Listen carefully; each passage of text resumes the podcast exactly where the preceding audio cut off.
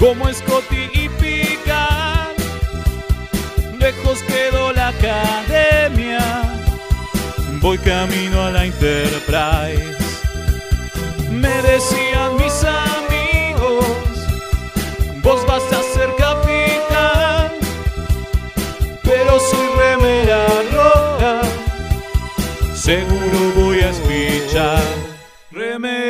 Remeras rojas, remeras rojas, con esa facha donde van. Voy con rumbo a nuevos mundos y un vulcano me sigue atrás.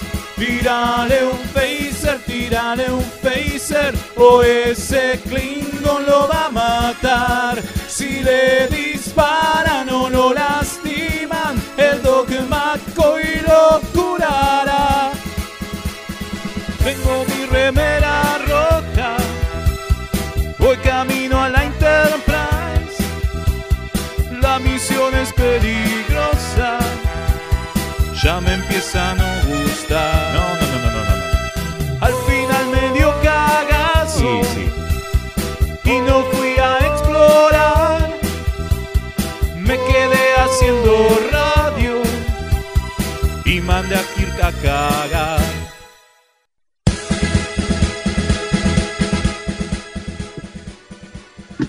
Bienvenidos al anteúltimo programa del año de Remeras Rojas. Sí, estamos en el programa que sería el 99, si no me equivoco, como este, la compañera de la gente 86. Claro, sí, lo vamos a dedicárselo a. Bárbara Feldo en el capítulo. Obviamente, obviamente, obviamente. La semana que viene el 100, así que ahora vamos a estar contando un poquito.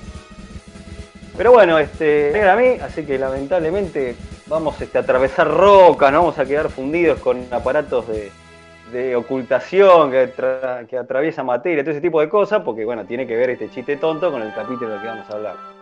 Eh, así que, pero vamos a pasar a presentar a la tripulación que me acompaña en este viaje loco, loco, el anteúltimo del año. Eh, bueno, yo me presento, soy el capitán designado Leonardo Rubio y me acompaña el alférez Velasco, ¿está ahí? No, Ah, se fue, menos Sí. mal. Es que está despaciado, por eso estaba. Claro, es por eso. claro, claro. Para mí que se fue con, con Locke de Lost. Estoy con el sistema de ocultamiento activo, entonces no me ven. Claro, exactamente. Bien, quizás también puede ser que esté con Locke de Lost, porque los dos son pelados. Claro. perdón. Interpretar la pelada mutuamente. Sí, sí, sí, sí, totalmente. O con el personaje de Milenio, ¿no? Que estamos hablando de un gran actorazo. Eh, eh, bueno, y también vamos a presentar ahí que ya metió bocadillo al alférez este, Mael, ¿cómo le va? Pero aquí, muy bien. Muy bien, acá. ¿Preparados para festejar? Firme junto al pueblo. Preparados para festejar nuestro programa 99 y el 25 aniversario de Star Trek en jueguito. Epa, hoy sí, men- hoy sí. tocaba. 27 años tarde llegamos, pero no importa, más vale tarde que nunca. Pero bueno, Bueno, Pero llegamos, hacemos pero 99 programas nosotros, ¿qué querés? tranqui, ¿viste? Tranqui, tranqui. Totalmente. Y bueno, y también nos acompaña la alférez Kim. Y acá no. Sí, hablo más fuerte, me dicen más fuerte, hola. Habla más fuerte que no te escucho, diría un, un querido personaje, tal cual. Bueno, y nos está operando como siempre el Comodoro Gonza, así que le mandamos un saludo grande. Y aquí estamos transmitiendo de Mixtape Radio para todo el cosmos, los mundos paralelos, lo que se te ocurra. Las realidades que el guardián habilite, todo, todo eso. Estamos acá transmitiendo. Abrimos frecuencias si quieren, si se las saben. ¿qué? ¿Qué? ¿Te parece? Y eso ahora se mete un el peterete, ¿quién le metió? Sí, abrimos frecuencias. Pueden eh, mandarnos su. Escucharnos, iba a decir, yo no sé ni lo que hablo. Pueden mandarnos sus WhatsApps al más 54911 5952 0234. Ahí ya tenemos un mensajito, pero vamos a repetirlo por las dudas. Más Sí. 54911 5952 0234. Ahí el comandante Páez Claro. Alto doble de Picard, dice el, el almirante Pablo, nos mandó un mensaje que dice, el comandante Páez abriendo frecuencia de salud, un abrazo desde la US Synergy, eh, Quito, Ecuador, sí. Un grosso. Grande, grande, fenómeno, fenómeno. Y bueno, aprovechamos también para decir que, que nos, ya, ya que abrimos frecuencia, que nos manden saludos por, por el festejo de los 100 programas, ¿o no? Ah, sí, es verdad, es verdad. Vamos a estar compilando sus saludos, posiblemente con puteadas y esas cosas, eh, que nos quieran mandar y los vamos a pasar todos en el festejo de los 100 programas que va a ser la semana que viene. Va, va a ser un festejo a puertas cerradas, digo. Es una fiesta para unos pocos, como hicieron acá durante muchos años. La fiesta para pocos. Pero bueno, Una fiesta para no- poco, no totalmente. importa, sí, sí, sí, no, no, no, no dieron los tiempos para organizar, además hicimos un evento hace muy, muy poquito Claro. por el, por el aniversario, no, no daba hacer otro por, por los 100 programas, es seguir choreando, pero vamos a tener un, un programa especial en cierta medida porque, bueno, no, no solo son 100 programas, sino que además es el último programa de este ciclo 2020 accidentado, en cuarentena y qué sé yo, que nos verá volver en un par de meses porque nos vamos a dedicar a, a- descansar un rato. Raiza. Veremos si, exactamente, veremos si... Si Raiza no está en cuarentena, Eh, y trataremos de llegar a Raiza, tal cual. Eh, veremos si durante febrero o febrero y marzo se. No, eh, che, no digo enero, Eh. seguro. No, Ah, quiero decir, ahí está. en enero seguro. Digo, veremos si durante febrero también. Quise decir enero y febrero y dije febrero y marzo, me fui un mes más, me- ya vivo en el futuro. Eh, veremos si, si febrero también. Dependerá de cómo, calculo, de cómo evolucione la loca, loca cuarentena, ¿no? Digo, Tal cual. quizás Este si- virus loco. Y sí, porque burro, ¿eh? quizás que si, si, si, si llegan las vacunas, se abre todo y qué sé yo, digo, por ahí nos dan ganas de volver antes. Si todo sigue como hasta ahora, supongo que no, que aguantaremos y volveremos en marzo. Eh, digo, ya veremos, pero bueno, nada. Lo bueno es que nos dejen saludos y felicitaciones por los 100 programas, todo aquel que quiera, puteadas también, nos pueden dejar lo que quieran, que el próximo programa estaremos pasando al aire todos los saludos que nos envíen y vamos a tener un programa un poco dedicado a nosotros mismos. Así. Aprovechando los 100 programas, repasaremos un poco lo que ha sido esta loca, loca aventura de dos Galáctica. años y, y un poquito de remeras rojas, digo. Dos años y aparte tenemos- moneditas, ¿no? Pero digamos.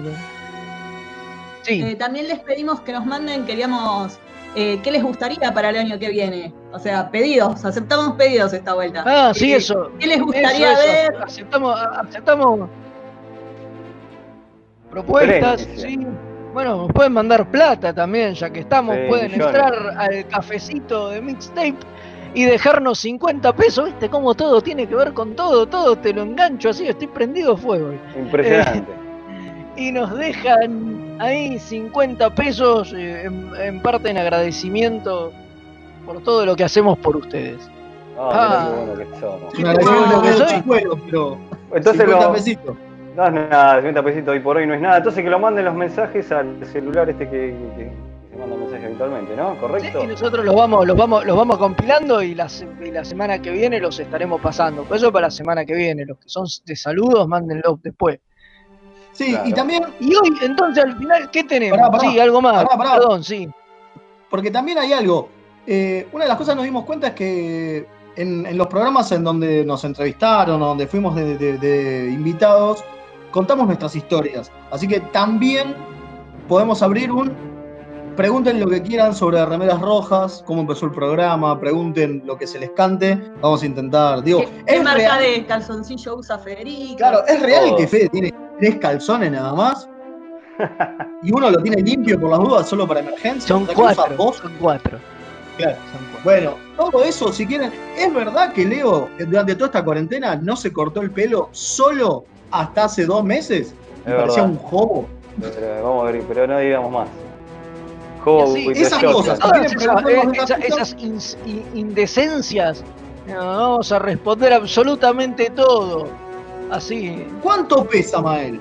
No, no, no, eso no sé, eso no, las cosas asquerosas. no se dice. Claro, no vamos a romper balanzas para contestar. Claro, claro, claro, hay cosas que no, que no se pueden averiguar. Exactamente. Así que bueno, la semana que viene 100 programas de remeras rojas, así que algo lindo vamos a hacer. porque son 100 programas acá en Mixtape, vamos a festejar, así que algo vamos a hacer. Pero bueno, vamos a empezar a hablar del programa de hoy, porque como yo hice el chiste al principio, eh, seguimos en la temática Felices Fiestas, y además si usted vio las redes, vio qué lindo cartelito que hicieron ahí la familia, ¿no? La familia de Mael y King, los niños, hicieron por el día de picar, ¿no? Eh, hoy, hoy el más choreo, creo que de la temática Felices Fiestas. Sí. Tarde es el igual. principio del capítulo, digo, es un segundito del principio, pero bueno, nada, nos pareció que era un día importante para celebrar y entraba dentro de la temática, así que vamos a hablar de el Pegasus, ¿no? O la Pegasus, Claro, la, depende La cómo, cómo- cómo- se levante, de qué lado de la cama se el levanta. capítulo. Claro, el capítulo este que tiene invitado a, a nuestro Lock de John Locke. Lost, para mucho. Claro. Mucho antes.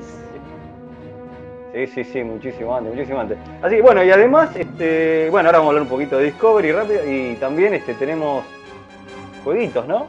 Sí, hoy vamos a hablar de el, el juego de Star Trek 25 aniversario.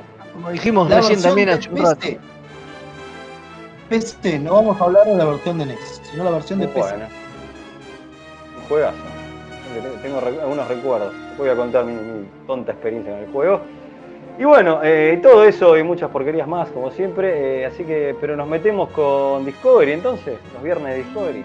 Bueno, Deren, si no, Qué complejo, si no ¿eh? queda otra. Si no queda otra. Claro. Viernes de Discovery, siempre los viernes hasta que termine la serie o con la serie en el aire, se hace esto con remeras rojas y mientras estamos al aire también. Así que salió la segunda parte de Terra Firma, este capítulo donde al final, alerta de spoilers, eh, lo despiden a. La despiden. Sí, no, bueno, a ver, se cumplió un poco lo que, lo que decíamos la, la semana pasada que, que iba a pasar, que este estos capítulos eran obviamente una, una manera de, de sacarse de, de encima de encima Giorgio, pero uno viéndolo no termina de entender, es, es parecido No. a lo que es parecido a lo que pasó con Nan un poco hace unos capítulos atrás, sí, tota- totalmente. dice, pero, ¿para qué hicieron que, que se fuera? La sacaron, eh, bla, bla, Sí, bla, la verdad que sí. bla, bla, bla. Para que igual no sé, quizás puede volver, ¿no? Por ahí tienen algún plano de futuro Claro. y acá es evidentemente para llevarla a la serie de la sección 31. Claro, pero- Con el personaje este que era, que era la jefa de seguridad, ¿no? ¿Estás hablando? Sí. de- Pero, pero, pero Claro. uno lo ve. Ojo, por ahí la actriz se fue, no sé. Sí, puede ser, pero por uno ve estas cosas y dice, pero hace falta, digo, qué sé yo, o sea, en este caso a ver si hace falta, hacía falta, todos esperábamos que esto suceda de alguna manera, pero en realidad lo que no entendemos es por qué carajo se hizo de esta forma, ¿no? Porque La digo, llevaron al porque futuro. ¿para qué la llevaron al ¿Te futuro? Digo, porque tampoco es que hizo nada, eh, el personaje de Filipa esta Total. temporada no hizo nada trascendental. No, Que vos digas, bueno, no, está bien, la llevaron por esto y eh, al final, mm, bueno, La nada, volvió, pero, pero la excusa era esta. Yo creo que es para que vuelva buena. Pero en ese caso me parece que la, que la serie de la sección 31 puede ser bastante más chota de lo que no, nos imaginábamos. ¿No? Porque, a ver, porque lo que pasa al final del capítulo es eso, ¿no? Como que la mina sufre un cambio radical y, y podemos decir entre miles de comillas que se vuelve buena, o sea, se da cuenta La de que, buenaron. de que era... Entre miles, miles y miles de comillas. Sí, yo creo que va a seguir siendo así dura y medio despiadada, pero como que ya no es una asesina malvada como Kelper, Claro. ¿no? No, no, La, pero, la suavizaron un poco. Ya no es. Hitler. no, no, pero, pero para mí va más allá. Al final del capítulo, casi que, que, que está totalmente resblandecida. Es casi, eh, eso digo, Sí, sí, totalmente. para mí se hace buena, ¿entendés? Se abraza con todos y, y, y- y- y qué sé yo, digo, que eh, queda como. Ahí le dice, se abraza con, con, con, con- con- con Michael y le pide disculpas y no sé qué, como que al final se, se, se convierte ¿no? en otra persona en cierta medida. Me parece que, que por ahí lo que buscaban al llevarla al fuego y todo eso es, es ese viaje. Pasa que ese viaje también es muy forzado, Sí. Sí. porque pasa en, a. pasan estos dos pas- pasan estos dos capítulos y nada más porque hasta el momento en que ella no cruza al- en realidad es antes, hasta que no se baja de la Discovery, digamos que tiene esa escena con Tilly y con, y con Saru, ¿no? Eh. No. No habíamos visto nada de esta otra Giorgio, digo, todo el resto de la Verdad. temporada se mantenía distante, jodida, puteándose con todos, digo. Perdón, hasta parece este que- capítulo. Me parece que Pero también, o sea, no, No. pasa absolutamente nada. Y me No, parece que hay algo que nos estamos olvidando. No, pasa. no. A ver, Sí. a mí me gusta. Lo, lo que voy a rescatar de estos capítulos es que me gusta como cambios en ella. Y para el final del segundo capítulo me parecen increíbles. No me parecieron como que se flipó a lo panqueque. Me pareció como que se trataron de construir un camino que ella hace para tratar de como que el pasaje de tiempo en la Discovery la cambió y como que ahora está más eh, prime, digamos. Eh, me pareció que estuvo bien logrado en gran parte porque eh, Michelle Yeoh es una gran actriz Claro. y me parece que lo lograron bien para el fin. No, me, no lo sentí tan forzado como he sentido otras situaciones en Discovery. Me pareció que dentro de todo lo lograron bien. Se nota que es obligatorio para que ella pueda ser una protagonista en una serie sin ser una villana. O sea, se nota que es obvio por qué lo hacen, pero no me pareció que lo hicieran tan mal. O sea, dentro de cómo manejan las cosas estuvo más o menos bien manejado. Lo que sí me parece es que esto fue como el capítulo cero de la sección 31 y lo metieron en una serie con una temporada de 13 capítulos, se gastaron dos en hacer dejate el joder. capítulo de otra serie. Eso sí Dos me parece. Otra que serie, otra serie Que en realidad no, es que en realidad no, porque la serie La Sección 31 empieza en el momento que ella cruza el portal. En realidad no, porque si esto te lo meten en, el- en la serie de La Sección, no tiene mucho que ver tampoco. No, por eso digo que esto es el capítulo cero. Te lo hicieron como la, Sí. la precuela a, a cómo Giorgio llega a la sección 31. Es la precuela de la serie. Es que sí, es que en ciertas medidas, es que en ciertas medidas sí. Lo loco es que, Bueno, que y hayan acá- llegado, es que hayan llegado a esta instancia. Para mí tiene que ver con, los, con el cambio de showrunner que se sufrió este año.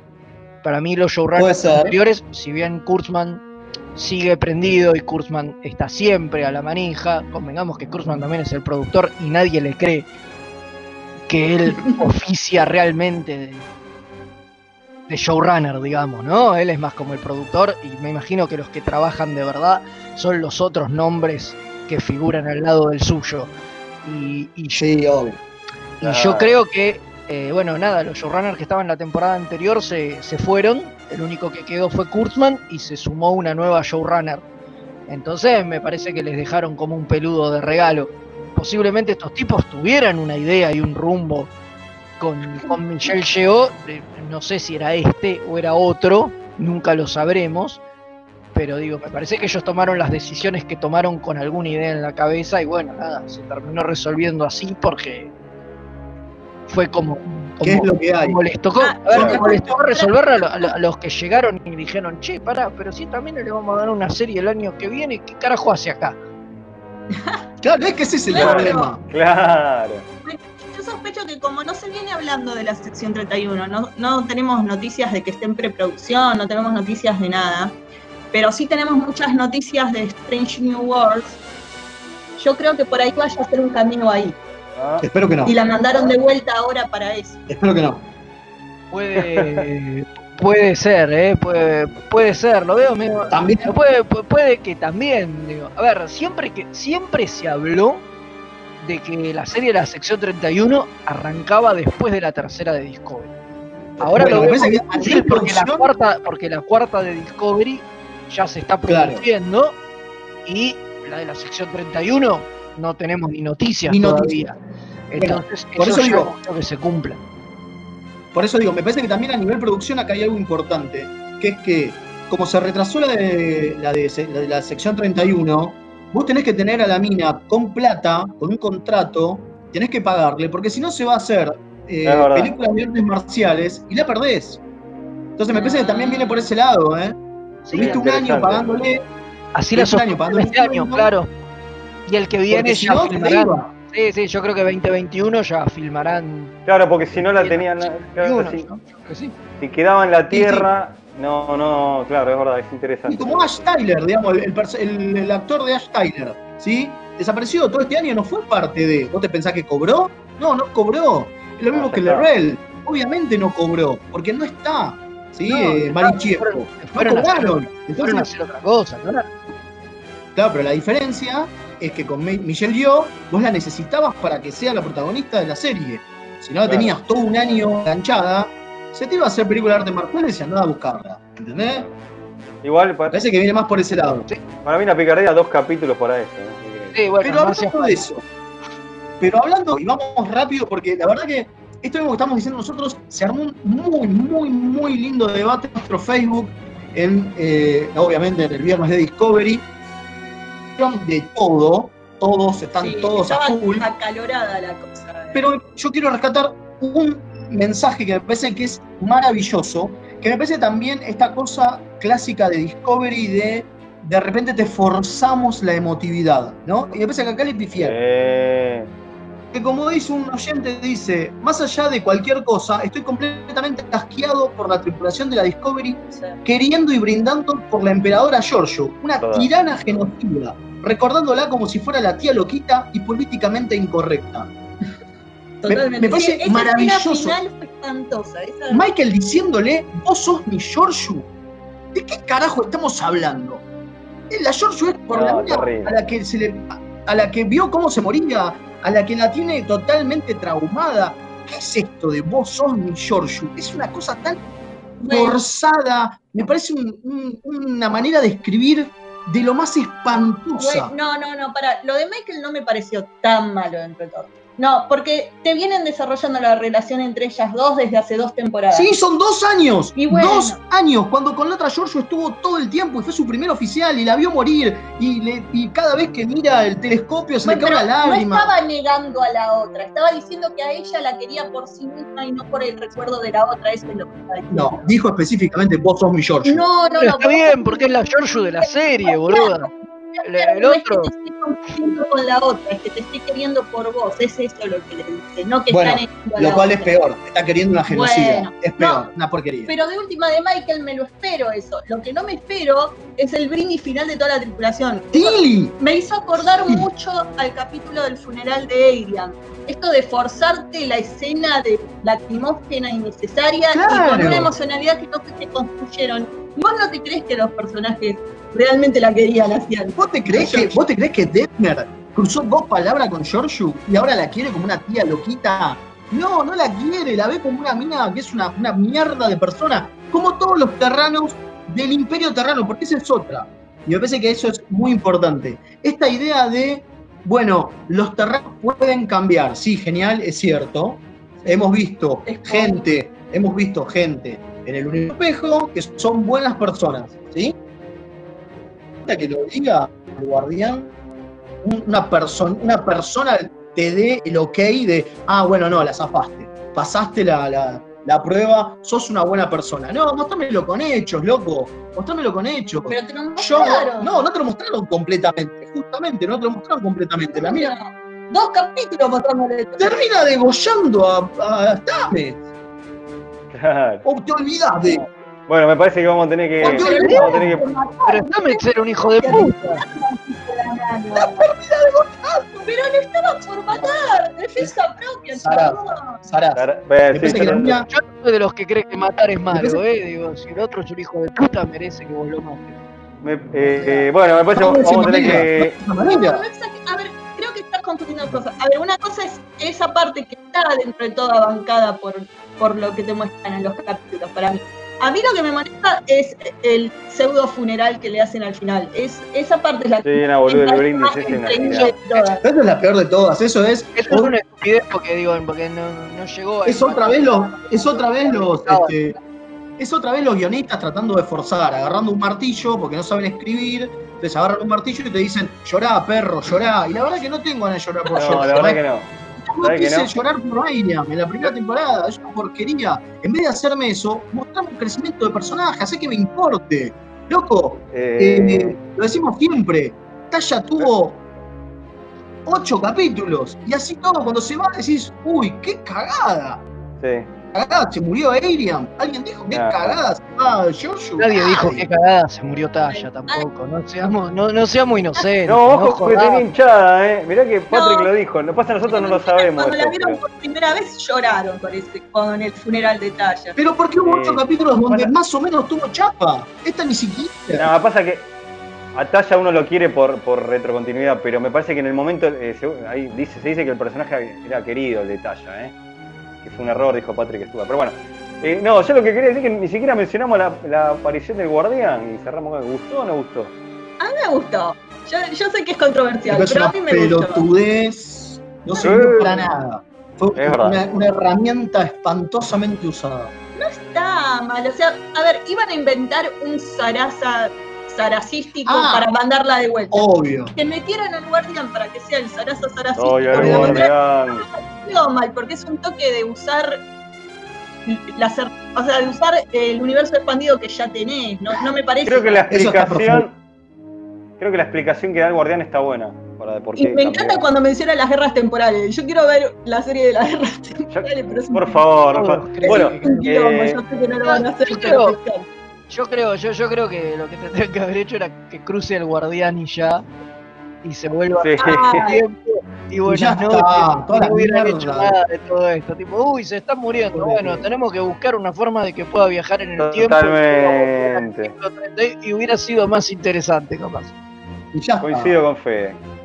Bueno, che, estamos re señores, no- rascados. no, hay mucha, pasa que esto genera mucha polémica, pero bueno, nos vamos a la tanda y venimos con la Pegasus, así que en la temática de felices fiestas. Adelante, Comodoro.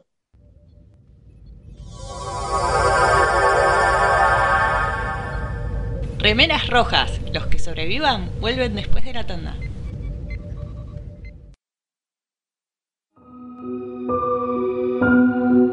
A primera vista, este universo puede parecer horriblemente mundano. Te sentís atrapado en una maraña de rutinas anestesiantes.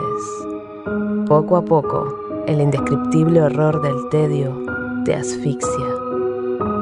Por suerte, existen héroes que pueden rescatarte. Un grupo de aventureros decidido a arriesgarlo todo. Su integridad física y mental es secundaria a su deseo de hacer el bien.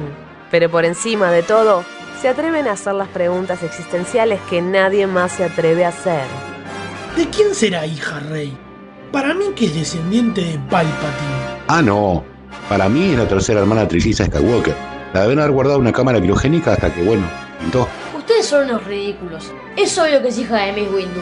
Lo malo es que no son los del podcast que les vamos a pedir que escuchen. Se van a tener que conformar con Perdidos en el Éter. Un programa dedicado a los cómics, la ciencia ficción, los juegos de rol y otros temas ñoños, porque nosotros seremos extraños, pero no tanto como este mundo. Pueden escuchar Perdidos en el Éter en radioether.tk o perdidoseneleter.evox.com. Esto es iVox con i latina b corta w x. Advertencia, no nos hacemos responsables por deseos incrementados de consumir nerdeces o síntomas tales como saber más sobre cosas que solo son útiles para jugar a trivia.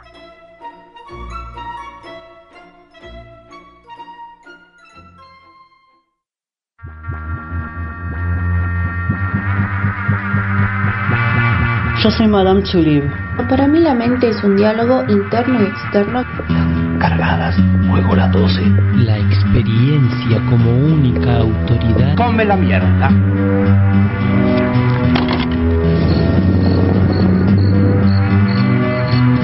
La orquídea negra de Madame Tulip. Un viaje radial al vértice de la circunferencia de la mente y los sentidos. Lunes, 22 horas por www.mixtaperadio.com.ar La mejor música alternativa y la movida de las bandas emergentes están en El Alternador. Conducen Pablo Sándor y Tomás Marcos. Escuchalo en vivo los jueves de 20 a 22 horas por mixtaperadio.com.ar. ¡Uh! Los replicadores todavía no funcionan. No importa, en Quarks Bazar personalizan tus regalos. Sí, remeras, tazas, impresiones 3D, todo lo que te imagines lo puedes encontrar en arroba quarks.bazar. El gran Neighbor Rom lo recomienda.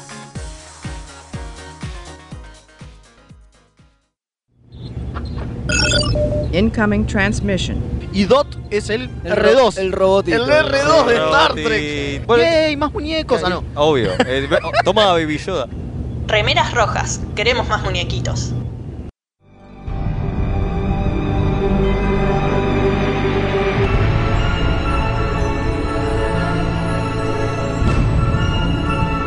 El capítulo de la semana.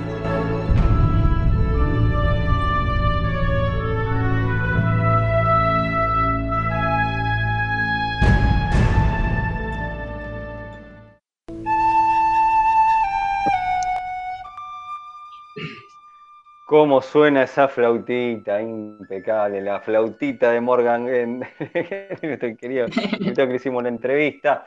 El escritor de... Bueno, nos metemos con el capítulo de la semana. Felices fiestas. Tengo unos mensajitos. Epa, a ver. Tengo unos mensajitos. Acá Germán Dario dice. eh, los estoy escuchando y es así como dicen, no construyeron, no construyeron un vínculo afectivo. Y a lo último, a ella.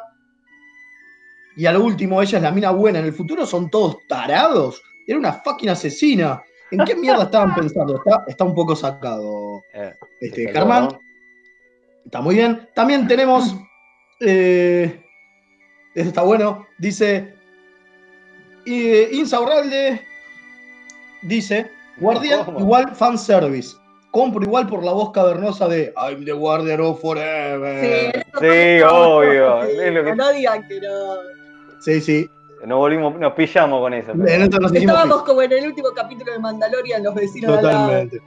Eh, Sí, es Marcelo, desde la zona neutral Jujuy, eh, dice: Ya que estamos con los pedidos de los 100 programas, que se oficialice el ascenso del alférez Esquima consejera. Larga Vic, prosperidad. Después, Mauricio. Tengo una frase. Tengo una frase para contestar. Y bueno, es mi cosa de consejera. Eh, después, Mauricio, de Kim. después Mauricio de Santa Fe dice: Extrañamente me gustó el capítulo y mucho. Creo que es el único capítulo que disfruté de Discovery en las tres temporadas. Uy, gana Burnham pelota. estuvo a la altura por primera vez. Y muy buena la Burnham Mirror. Y ojo que Para en mí- general me resulta un personaje detestable, pero acá muy bien, dice. Para mí, porque es fanático de todos. A mí, eh, Sonecua haciendo Burna Mirror me parecía que estaba canalizando a Shatner de momento. Sí, totalmente. Mal, me puso un poco nervioso. Che, mirá que a mí no me cae mal ella y me gusta como actúa, Sí, pero sí, acá sí. medio que la quería cagar a palo. Dijo. Perdón, ¿no? Una barbaridad lo Una que barbaridad lo que gitreo, machirulo. Escúchame. Y acá una más dice: Dejaron que la admiración que tienen el cast y los escritores con Miguel y yo contaminara al personaje. No es mala, ¿eh? No. No, puede, Puede ser. ser, Bueno, puede ser. pero sí. vamos con la Pegasus. Vamos, con la, la pegaste, Pegaso. Bueno, yo, el, que- el que tiene, el que tiene muchas ganas de decir cosas es Fede, pero antes de que hable Fede, ¿por qué no contamos un par de curiosidades del capítulo? ¿No les parece? Bueno, a ver. Bueno, contemos cuál es el capítulo. El capítulo es ese en el que vuelve un aparece un almirante que, como decía Ronald D. Moore, le encanta escribir almirantes de mierda y, lo- y locos, y obviamente escribió este también.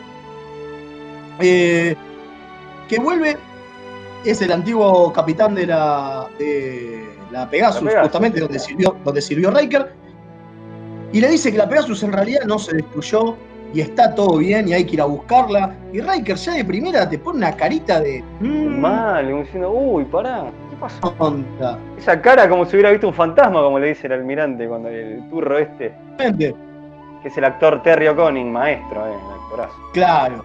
Este es el capítulo 12 de la séptima temporada. Y obviamente lo dirige nuestro amado Olivar Burton.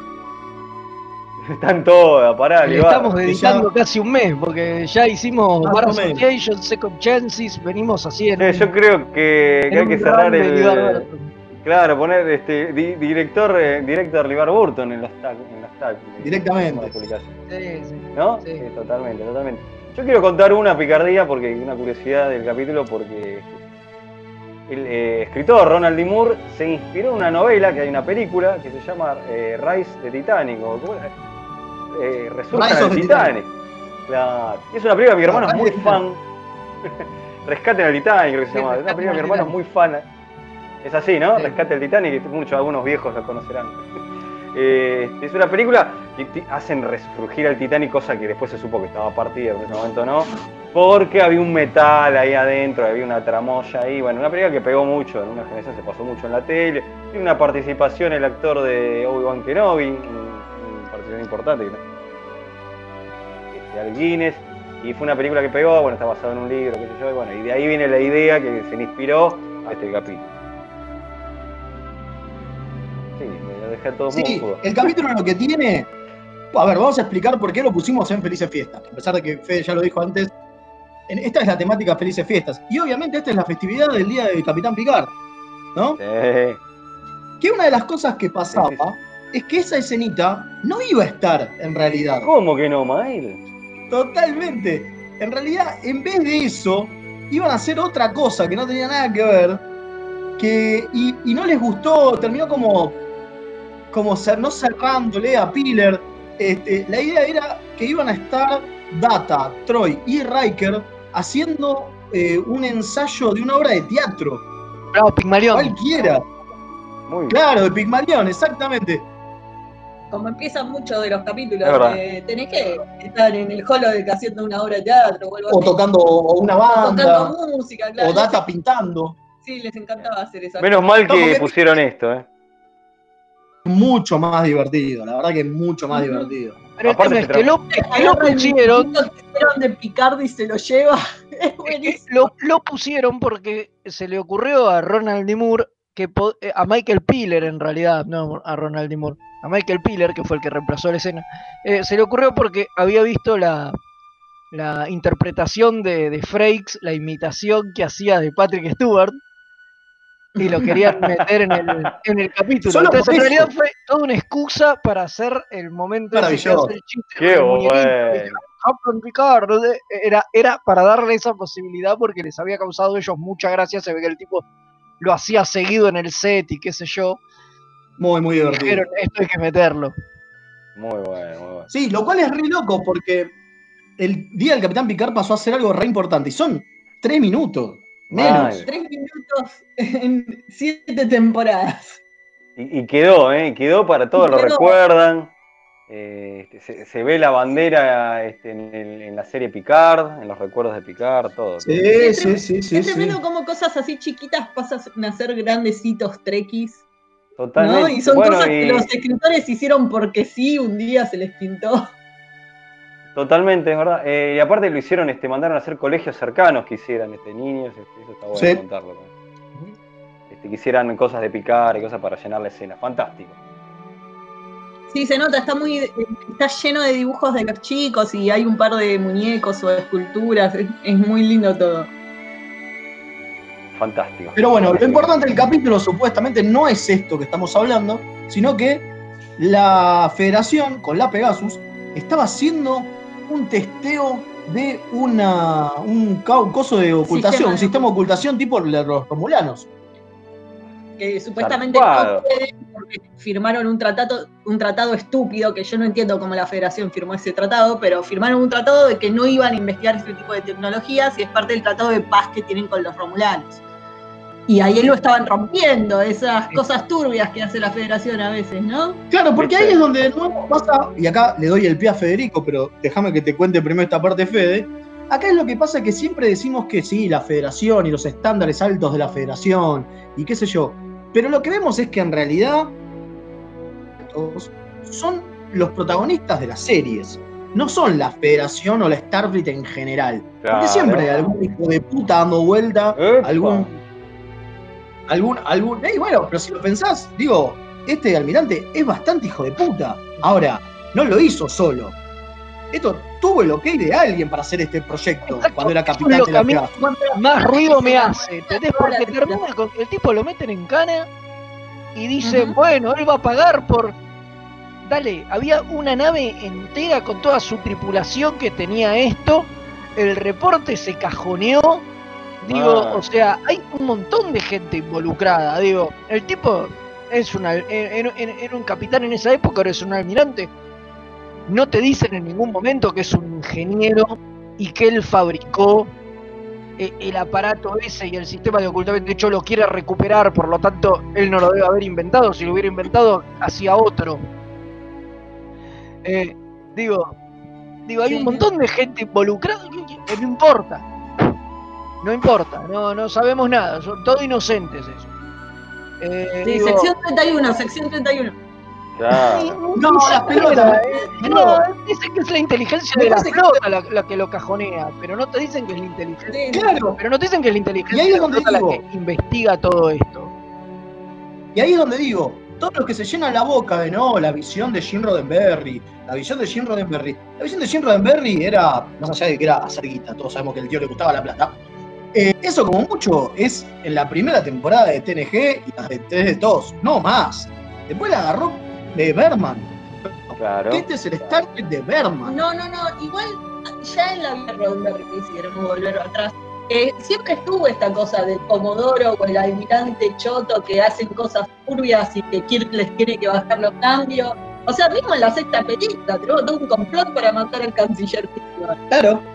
O bueno, pero esa ya es etapa, pero esa ya es etapa Berman, la segunda película es, ya estaba bastante avanzado, avanzado TNG y en general en todo lo que había eran almirantes, pero siempre estaban como medio locos, Claro. los habían trastocado, digo, no, no, no- no había como una cosa tan, tan turbia, pero, pero en este capítulo No, es, es terrible.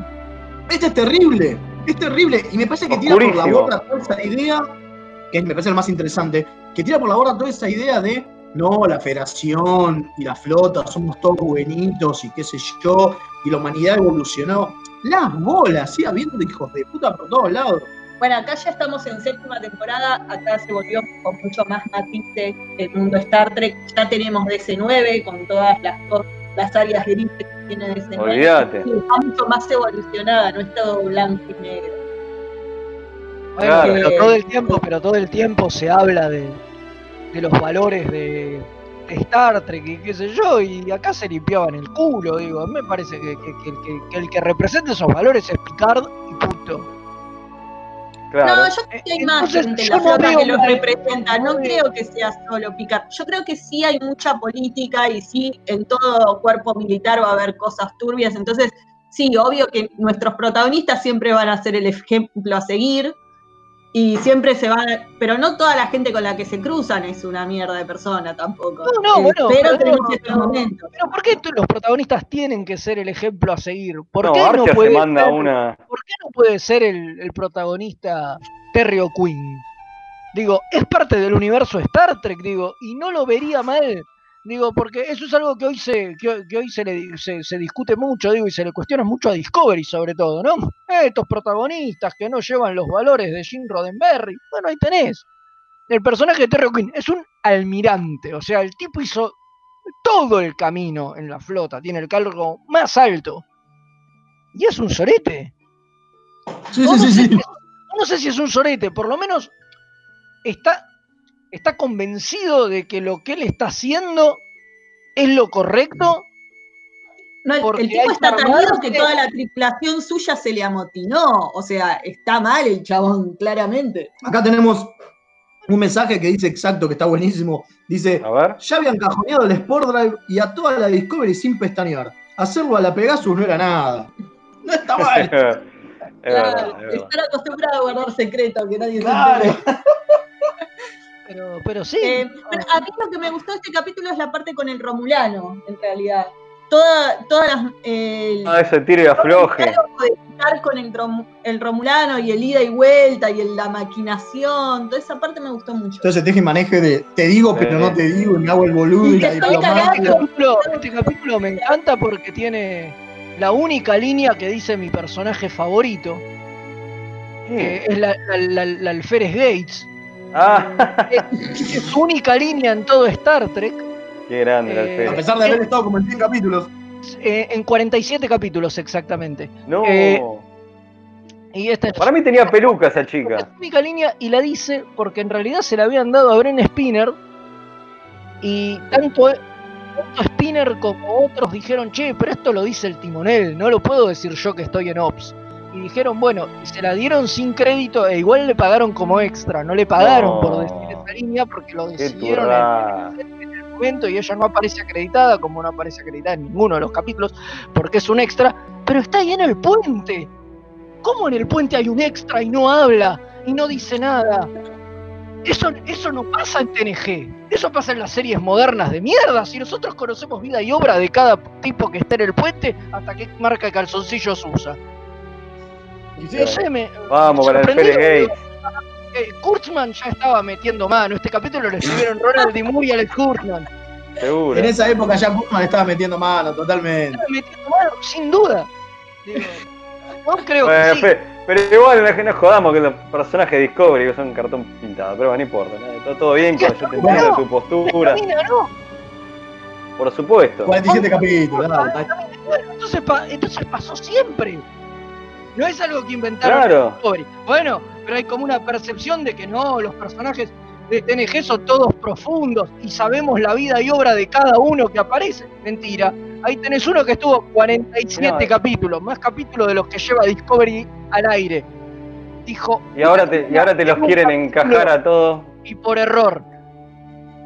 Nada más, eso. Ahora viste, ahora, Bueno, ahora viste, te quieren encajar a todos los protagonistas, te quieren contar. No, viste que ahora no- nos importan todos los personajes que están Claro, ahora sí importa, claro. Eh, escuchá, una de las cosas interesantes es que el actor Michael Mack es el primer actor de color que hace de un romulano. Viene ahí. Es el primer tipo. Igual lo- le, le pusieron, quería- le pusieron maquillaje para pintar. darle más clarita la piel. Pero es el primer afroamericano Sí. que hace que hace un romulano, ¿eh? Gran momento. Che, un, un- un dato con el villano que, que eh, gustó tanto que lo querían usar para DC9. Bueno, este almirante turro. Sí, Berman, es el clásico de Berman. Terry O'Conning que quería. que- Y pasa que un actorazo.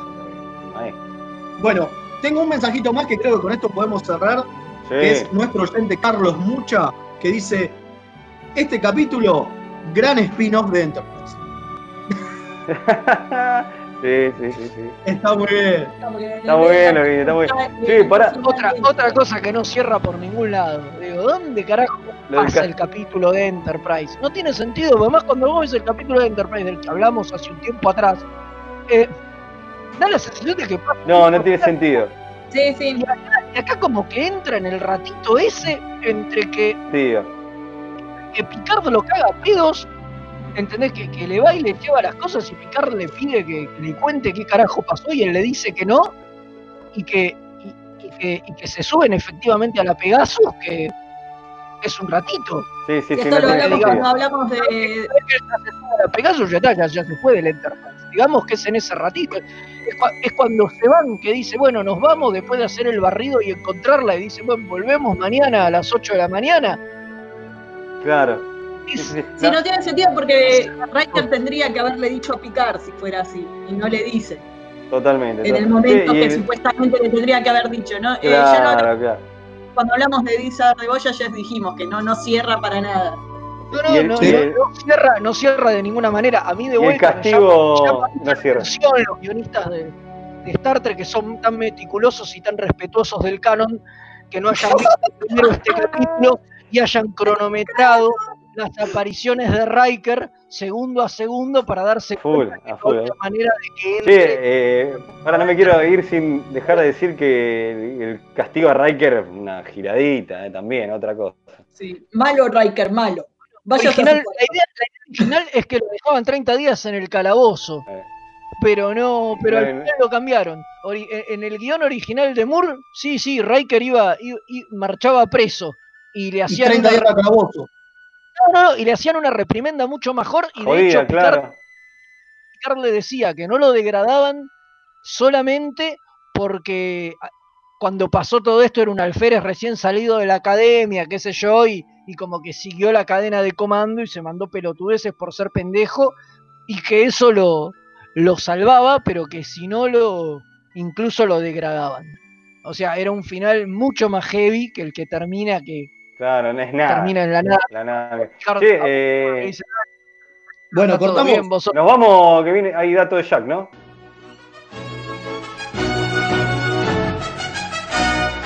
Remeras rojas. Es lo que hay.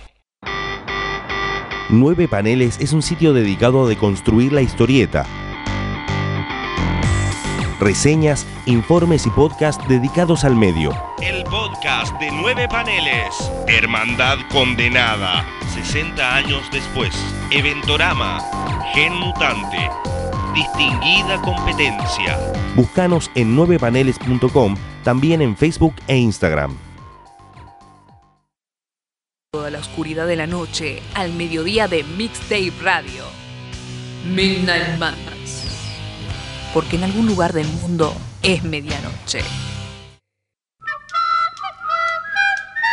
Viernes de 21 a 23 horas. Vinilos, birra y colla golda. La previa de los viernes, hacela con los hijos de Púa. Un programa hecho con amor. Los amigurumis vienen directo de Japón y no son solo peluches tejidos, son parte de su cultura y son muy kawaii. Tené tu amigurumi personalizado de la mano de Hecho con Amor, de Mamá Manualidades. Búscanos en Instagram como amigurumis.mamamanualidades para ver todas nuestras creaciones.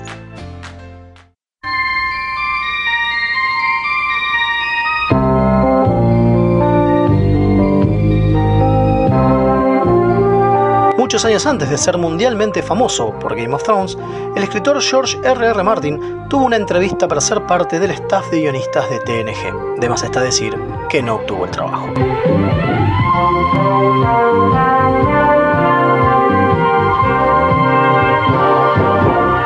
Aunque usted no lo crea.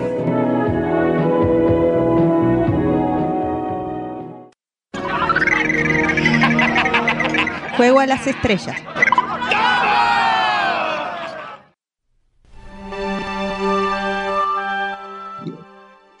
Y aquí estamos de vuelta con Remeras Rojas, programa 99. La semana que viene, programa 100. Algo lindo vamos a hacer, así que manden mensajes para saludos que los vamos a pasar. Y bueno, nos metemos con este jueguito que yo tengo recuerdos, ¿eh? De Star Trek 25 aniversario. O sea que- con Tursi. ¿No jugaste? Yo no, yo, yo, yo soy muy joven, no había nacido. Ah, dale. Sí, este juego es un juego de Interplay, era cuando Interplay Juego tenía. Tiene como 27, 28 años, yo no había nacido. no sé. Claro. Eh, un- totalmente. Este juego es un juego de Interplay, cuando Interplay tenía la licencia. Eh, es un juego de 1992 que salió tanto en PC como en Amiga como en Mac. ¿Sí? En Mac creo que terminó saliendo en el 94. No, en el 93. Mi amigo Mac. Sí. Pero en el 94. ¿Amiga de quién? ¿De amiga de quién? El tema es que en el 94 le hicieron una. A ver, una especie de remasterización. Lo tunearon, dígalo. Lo tunearon en, en CD y le Dígalo. pusieron voces. Epa. Que eso es lo más que- interesante. Sí, claro, lo copado es que fue estuvo todo el cast original para las voces, digo, todavía estaban todos, Exactamente. todos vivos y como era el el video por el 20 eh, el video, el juego por el 25 aniversario participaron participaron todos. Eso está muy piola. Creo que es lo más interesante. Más allá de que el juego en su momento estuvo muy muy bien rankeado. O sea, es un juego que a la, a la crítica de, de juegos de la época y demás le, le, le gustó mucho y, tuvo muy buenas críticas. El juego está piola. Digo, no, no, no sé qué tan bien habrá envejecido, ¿no? Es un juego que ya tiene casi 30 años, porque vamos para, vos, casi 30 años, claro. vamos para los 50, vamos para los, los 55 ya casi de Star Trek. Por o eso. sea que, que sí, pero Me parece que ahí, me parece que ahí lo interesante del juego es que son distintas misiones de la Enterprise de Kirk, obviamente. Son distintas misiones, que son siete misiones y un pequeño epílogo, pero que son todas cosas separadas. Es decir, vos podés jugar la misión 1 y todo lo que, hayas, lo que hagas en la misión 1 no importa en la misión 2. ¿Sí? Pero te dan como una especie de ranking cuando terminás las misiones. Es que también hiciste las misiones. ¿Por qué? Porque este juego es una aventura gráfica, ¿sí? Claro. Una clásica aventura gráfica de point and click. Es decir, vos tenés que hacer cosas con tus personajes, que en este caso son la Santísima Trinidad más un alférez remera roja X, sin nombre. Hacer cosas de investigación científica, las haces con Spock. Cuando tenés que hacer cosas de medicina, las haces con McCoy. Cuando tenés que disparar phasers o cagar a trompadas a alguien, lo haces con Kirk. sacarte la remera. No, no se saca la remera. Es por. Lo que tiene es que. y bueno. Lo interesante del juego me parece que es eso. Que es como una cuestión de estamos mostrando la esencia de los capítulos de TOS. Y no dejan de ser, a ver, historias relativamente interesantes. A tal punto que en una de las historias aparece Harry Mudd. Epa, bien. Pero ¿qué pasó? Interesantísimo. Se había muerto y Carmel, Roger C. Carmel, se había muerto y no tenían la licencia para ponerle la cara. No. Y hablaron con la familia y la familia dijo, no, ni, ni eche la pelota. Pero ya estaba programado. Entonces en la pantalla se lo ve a, a Mod, el mod original de TOS, pero lo tuvieron que oscurecer, le tuvieron que meter unos píxeles negros para que no se vea bien. No. Porque claro, no tienen los derechos de la jeta del chabón. Qué bajo. A mí me pasó que cuando vos la ves, o sea, está eh, situado en TOS, en la época de los primeros cinco años, ¿no? De Sí, obvio, Five obvio. Year Mission. Pero el tema es, ahora con Tucker no se nota tanto, pero con Spock se le nota mucho que la voz cómo le cambió. Y Uhura también. Y Oscura también, que la tiene súper rasposa, ¿vieron? Es como verdad. que- Voz de, voz de abuelo tiene. Claro, y te re choca de repente escuchar al Spock. Discúlpeme, mi hijito. Claro, viene por ahí. Ay, Shatner no, Shatner no, sigue conservando la voz así más juvenil, digamos. Entonces es, es muy raro el contraste, porque estás viendo los gráficos de todos ellos jovencitos, lo escuchás a Shatner que la zafa bastante, y de repente te habla Spock y te lleva 20 años. Sí, mal, mal. Es el Spock de las películas el que te está hablando. Totalmente. Otra de las cosas interesantes que tiene el, eh, esta, este, este juego es que este cada capítulo, el remera rojo se te puede morir, obviamente. No. La única manera de perder en este, en este episodio es que se muera alguno de los tres de la trilogía, de la Santa Trinidad, perdón, de la Santísima Trinidad, o se destruya la Ender. Si no, nunca, nunca perdés los capítulos, en cada uno de los capítulos. Pero el remera roja se puede morir, tranquilamente. Por eso hasta no tiene nombre. Es el oh, se murió el alférez. Y a nadie le importa cómo se llama. Lo interesante. Somos el destino del remera roja. Así somos los de remeras rojas. Lo interesante es que lo- se pueden morir de distintas maneras. Y es como que hay distintos finales para cada aventura. Entonces no solamente se pueden morir distintos, sino que podés no descubrir todo lo que pasa en, la- en- en el capítulo. Podés terminar poniéndole armas nuevas a la Enterprise para batallar contra una nave más poderosa o no. La verdad que interesantísimo. Por eso creo que tiene muy buenas, este, muy buenas críticas. Bueno, buenísimo. Y, y se puede conseguir. Lo bueno es que vamos a estar dejando, obviamente este el programa, este juego se puede conseguir tanto en Steam como en GOG. Sale unos 120 pesos, será un dólar y pico, un dólar 50 creo que está. Pero aparte, obviamente está solamente en inglés. Pero hemos encontrado, y lo vamos a postear en nuestras redes, un archivo para traducirlo al castellano. Mirá qué bien. Obviamente, espectacular. o lo único que hace es subtítulos, ¿no? Es como que traduce el audio, pero lo, lo subtitula al castellano. Me encantó. Y también se puede encontrar en ciertas páginas de Abandon War, o sea, pueden tratar de ir y encontrarlo.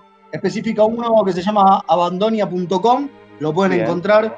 Difícil que corra en Windows 10, pero si tienen otras maneras, se puede. Vayan y búsquenlo, es muy divertido. Y si no, de nuevo, un dólar 50 lo pueden bajar legal por Steam, comprar por Steam o GOG, que es legal, digamos. Espectacular, espectacular. Bueno, ya está posteando no una- sale nada. estamos, no sale un- Eh, la Si publicación no, en YouTube pueden ver también, hay un gameplay completo, dura casi tres horas.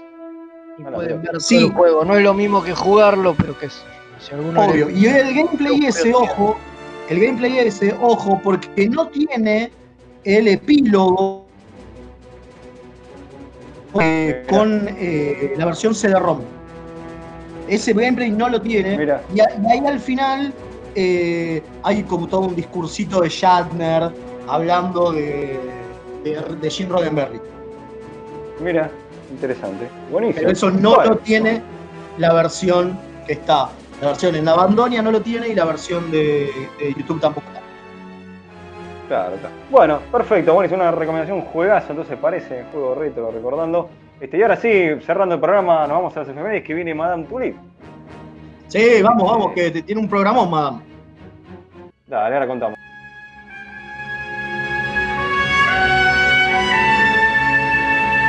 Esta semana en Star Trek,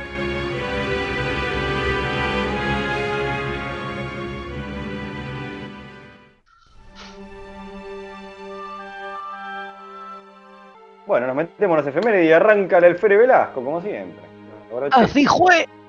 Y bueno, un 15 de diciembre de 1953 nace Jimmy DeMatteis, el escritor de cómics que escribió maravillas como la Justice League International, Martian Manhunter, Doctor Fate, Spider-Man, Defender, Silver Surfer, Capitán América y bocha más para grandes editoriales como Marvel y DC, ¿no? Pero que también hizo la gran Seekers into the Mystery para Vértigo. Sí, sí, sí. Que todos deberían recomendación. ¿no? Porque eso le gusta mucho a Mael. Pero sí. trabajó para Marvel en el último número de la serie oficial con la historia A Thousand Deaths. O sea, el último cómic del cómic Bueno. de Marvel de Star Trek lo escribió el amigo de Mateis. Hay, hay que buscarlo. Eh, también un 15 Bueno, King. de diciembre, pero en 1968 nace el que le da vida al mejor personaje de toda Star Trek y por el que yo llevo nombre, Garrett. Así que un saludo al Nuestro- amigo. Es un amigo. Nuestro querido Ya a esta altura es como chancho. am- amigo de la casa, amigo de la casa, el gran Harry King. Bueno, el 16 de enero del año 47 nace Ben Cross, que interpretó a Zarek en las películas de, como digo yo, G.G. Abrams. El mismo día, pero de 1962, nace Melanie Smith, que es la tercera actriz en interpretar a Tora Sial, la hija de Ulu Cat en DC9. Tenemos- Y un, también un 16, el 16 pasó todo, de diciembre, pero del 2001, hace unos años nada más, muere Roy Brocksmith, que trabajó en TNG y en DC9 en dos papeles distintos, pero que todos recordamos obviamente por su papel de TNG, donde era el Sackdorn ese que jugaba el juego con Con data, sí. los dedos que nadie podía ganarle. Sí, sí, sí. el Bueno, que está en. Ese era Brocksmith. El que está en Total Recall. Es el del que transpira la gatita. Exactamente. Por eso se da, se da cuenta Suarce que era, era falso todo. Bueno, 17 de 12 en 1949 nace el actor Joel Brooks, que trabajó en Moving Along Home, siendo el líder Wadi en el capítulo de mierda que dijimos, ¿te acuerdan? Hace tanto tiempo, Star Trek DC9. ¿Lo ¿Sabe por qué lo mencionamos? Porque es el doble exacto de Mael. Es igual. Supuesto. La próxima convención que se pueda ir y que no tengamos COVID ni nada por el estilo, voy a ir de cosplay de este tipo, ¿sabes? Por favor, ya. 18 del 12 de 1943 nace Susan Sackett, que aparte de ser productora asociada de TNG, fue asistente personal del tío Jim durante las cinco primeras películas y hasta la muerte del tío en 1991. Aparte, coescribió dos episodios de TNG, Menage a Trois y The Game. Mira vos. El mismo día, pero de mil- 2008, se funde con el infinito la gran y la fabulosa Michelle Barrett Roddenberry, quien interpretó a la enfermera Chapel en TOS y a Loxana Troy en TNG y DC9, y que es la voz computadora de es la voz de la computadora en todas las series de Star Trek moderno. Genial. Sí, sí. Fede. 20 de diciembre de 1970 nace Nicole de Boer, que hizo de la querida Esri Dax. Y ya que estamos Quería solo por Fede. un 20 de diciembre, pero de 1977, nació acá el compañero Mael. Así que hay que mencionarlo también. ¿Cómo no? Feliz Claro, porque los 20 de diciembre nacemos los trills, vieja. Feliz Claro, cumple, querido. Claro, bueno, ya era atrasado, pero bueno. Es verdad, es verdad también. Bueno, y también Lucas Ferrero banca es real. así que no sé si lo sé. Bueno, y cerramos con el 21 del 12 del 66 nace Michelle Hurd, que interpretó a Raffi Musiker en la serie reciente de Star Trek Picard. Bueno, y ahora sí, nos vamos a ir con Madame. Yo tengo un anuncio breve, que el miércoles sale el especial de Ventorama dedicado a la Navidad, así que para cerrar el año con Ventorama estuvimos haciendo estos especiales, así que métanse en nueve paneles y escuchan las locas aventuras de Ezequiel y Leo este, en un especial navideño. Sí. Este año jodido por lo menos. Che, bueno, recordamos dos cosas rápidas. Recordamos que pueden mandar sus preguntas o saludos para el programa que viene, que es nuestro programa número 100, con el que cerramos el año. Lo pueden mandar al WhatsApp de la radio como de costumbre, que por las dudas voy a repetirlo. Más 54 911 5952 0234. Ahí nos mandan cualquier cosa que quieran preguntarnos, lo contestamos. De nuevo, ¿cuántos calzones tiene Fede? ¿Cuánto peso? Si realmente Fede, eh, si realmente Leo es un homeless, todo, todo eso lo podemos contestar. Y saludos. ¿Qué cosas le hagamos para el año que viene?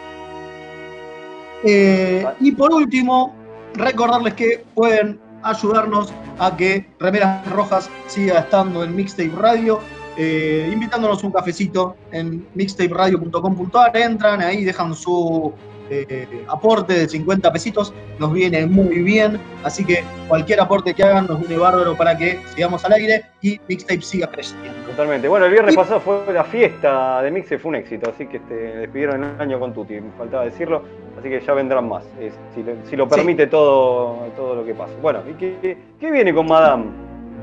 Quédense con Madame, porque bueno, primero tenemos un blooper ahora en un ratito, pero aparte, quédense con Madame, porque nos dijeron, en realidad nos dijo, que va a ser un programa especial dedicado al Pony Play. ¿Saben qué es el Pony Play? Eh, eh, Gente no. de BDSM que hace cosas locas, pero que se disfrazan de ponis. Muy bueno. Muy bueno. Usted Grande, practica Madame. eso, no rubio, yo sé que usted lo practica. bueno, no digamos nada, por favor. Así que Hace el, el unicornio invertido, no vamos a decir Por- dónde se mete el cuerno, porque queda mal. No, por favor, por favor. Queda mal, queda mal. Bueno, con Madame, así que le agradecemos, disculpe la tardanza, pero ya estamos, programa 99, fin de, fin de, de curso. Fin de año, Bueno, ya se termina todo. sí. Ya se termina todo, la miércoles, fin de curso, la miércoles, así que energice Comodoro y nos vemos la semana que viene con el programa 100 que rompemos casi todo.